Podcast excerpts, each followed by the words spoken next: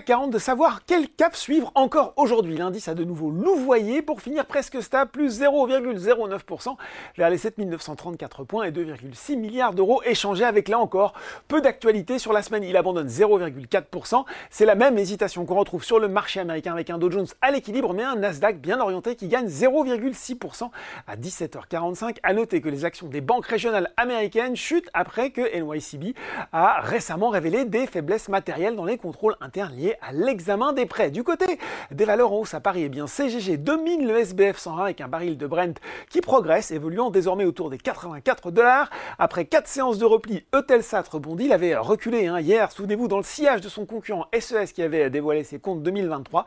Le titre reste en repli, toutefois, de plus de 15% depuis le 1er janvier. Au rebond également Edenred et EuroAPI.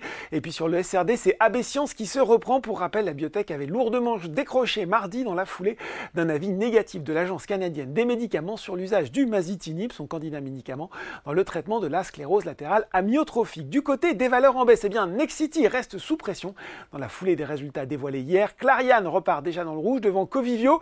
Sur le CAC 40, c'est Saint-Gobain qui est pénalisé. Le géant des matériaux de construction a publié un bénéfice net de 2,67 milliards d'euros en repli de 11% et un chiffre d'affaires en recul de 6,4% à 47,9 milliards. La marge d'exploitation ressort toutefois à 11%, un niveau record progression dans toutes les régions. Pour 2024, le groupe anticipe un marché en repli, mais prévoit encore une marge d'exploitation à deux chiffres, toujours sur le CAC. Après la stabilisation d'hier, Téléperformance repart à la baisse, alors que les investisseurs redoutent toujours hein, cette arrivée rapide de concurrence appuyant sur l'IA à l'image de la fintech suédoise Klarna. Et puis euh, sur le SRD, c'est Bonduel qui s'est fait mettre en boîte. Le bénéfice du groupe a souffert au premier semestre de son exercice décalé d'une sanction de l'autorité française de la concurrence. Celui-ci atteint 4,5 millions en recul de 77%.